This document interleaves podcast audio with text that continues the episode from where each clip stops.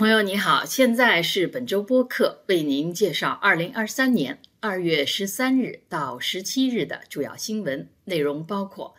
中国留学生将结束网课重返校园，加拿大外长突访基辅，加拿大政府停止资助与中国军方机构有关的科研项目，诺罗病毒卷土重来，加拿大和英美等国病例增加。加广记者在台北采访台湾民间全民防御训练。加拿大仍在搜寻在育空地区上空被击落的飞行物残片。美国称被击落的三个不明飞行物可能不是用于间谍活动的。加拿大新建出租公寓的上升趋势能否持续？下面请听新闻的详细内容。新冠疫情以来，许多中国留学生选择留在国内上网课，但是从下个学期起，他们必须回到校园学习，因为中国教育部留学服务中心宣布不再对通过远程课程获得的国外文凭证书提供认证服务。许多中国留学生在疫情期间回国。加拿大移民部的数据显示。二零二一年，加拿大的中国留学生数量从十七万三千多人降到了十四万一千多人，减少将近五分之一。市场服务公司 China Skinny 的负责人泰纳认为，中国教育部的这项新措施是一个为了显示中国确实重新开放的象征性举措。对于像加拿大这样有众多中国留学生的国家来说，这是一个正面的信号。他表示，除了学校会直接受益外，留学生的亲友来访将会促进旅游业。他们与加拿大建立起的联系，往往也能促进投资。加拿大全球高校网总裁麦克劳德也持同样看法，认为这对加拿大院校是一个正面信号。加拿大外交部长乔美兰星期二对乌克兰进行正式访问，与乌克兰总统泽连斯基举行会谈。根据乌克兰总统府在其网站上发布的消息，泽连斯基对俄罗斯入侵乌克兰以来加拿大提供的各项援助表示感谢。双方讨论了乌克兰军队目前最紧迫的需要，以及一个在未来举行的和平峰会。与此同时，在布鲁塞尔，北约正在举行会议，讨论对乌克兰军援尽快到位的问题。北约秘书长斯托尔滕伯格说：“北约盟国承诺向乌克兰提供装甲车、坦克和防空系统等装备，战机问题在探讨中。”俄罗斯军队在过去几天来密集轰炸乌克兰基础设施，并在瓦格纳军团的配合下加紧在乌克兰东北部的进攻，试图包围巴赫穆特。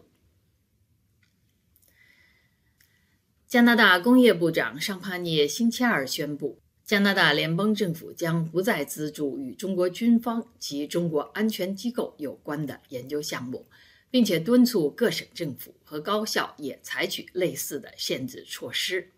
尚帕涅说，联邦政府管辖下的加拿大创新基金会和另外三个负责科研资金发放的委员会将对加拿大高校的科研经费申请进行审查。在敏感研究领域的合作项目，如果合作者来自可能威胁到加拿大安全的国家的军事安全机构。将不会获得资助。尚帕涅承认，《环球邮报》上个月关于加拿大高校与中国国防科技大学人员频繁合作的报道，表明采取更多措施的重要性。但是他同时也表示，由于加拿大高校属于省级政府的管辖范围，联邦政府并没有权利对这类合作下禁令。他只能敦促省政府和高校采取同类的措施。并在实行联邦审核政策时与他们密切沟通与合作。根据《环球邮报》一月三十日的调查报道，加拿大高校在过去五年中与中国国防科技大的研究人员进行合作，联合发表了两百多篇论文，研究领域包括量子密码学、光子学和空间科学。加拿大公共卫生官员证实说，进入2023年以来，加拿大全国的诺罗病毒感染在增加，尤其是在 BC 省、阿尔伯塔省、曼尼托巴省、安大略省和新布伦瑞克省、纽芬兰省。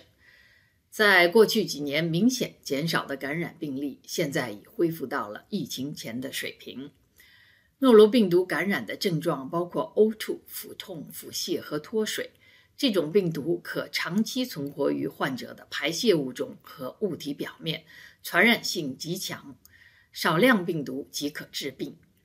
疫情期间的防疫措施，例如勤洗手和避免人际接触，在很大的程度上抑制了诺罗病毒的传播。随着现在社会活动恢复正常，诺罗病毒也回到了人们当中。冬季是诺罗病毒感染高发期。去年一月到三月，B.C 省、阿尔伯塔省、萨斯喀彻温省和安大略省出现了两百七十九起病例，大多数患者是在吃了被病毒污染的生蚝后致病。感染诺罗病毒的人在十二小时内就会发病，大部分患者可在三到四天后痊愈，但是儿童和身体虚弱的老人有更高的脱水风险。加广记者在台北采访了台湾国防安全研究院国际战略与资源研究所所长苏子云和全民国防教育运营长熊其胜。苏子云在采访中解释“知兵非好战”为台湾要认真看待战争，但并不表示台湾依赖武力，因为武力是最后使用的手段，是自保的工具。在国家相关政治理论中有守势的现实主义，这个哲学很适合诠释台湾该有的态度：不挑衅，但不会示弱。加拿大总参谋长艾尔星期三表示，北美空防司令部周末在加拿大北部育空地区上空击落的飞行物可能是一个气球，它坠落的地区增加了搜集残片的难度。埃尔的推文说。目前，加拿大皇家骑警正在军队的配合下在当地搜寻残片。这个疑似气球坠落在一个偏远多雪的山区，加上雪崩的风险和恶劣的气候，使搜寻人员的工作非常困难。这是北美空防司令部本月在加美两国领空击落的四个飞行物之一。育空地区行政长官皮莱星期一说。它坠落在道森城和梅约村之间，那里地形崎岖，非常难走。美国总统拜登星期四下午说，被美国战机击落的三个不明飞行物似乎不是被用于对美国进行间谍活动的。美国情报部门的评估是，这些飞行物可能与私营公司或研究机构有关。关于被击落的第一个气球的一些问题仍没有答案，包括它有什么间谍功能，以及它在飞越美国敏感军事地点时是否在传输信号。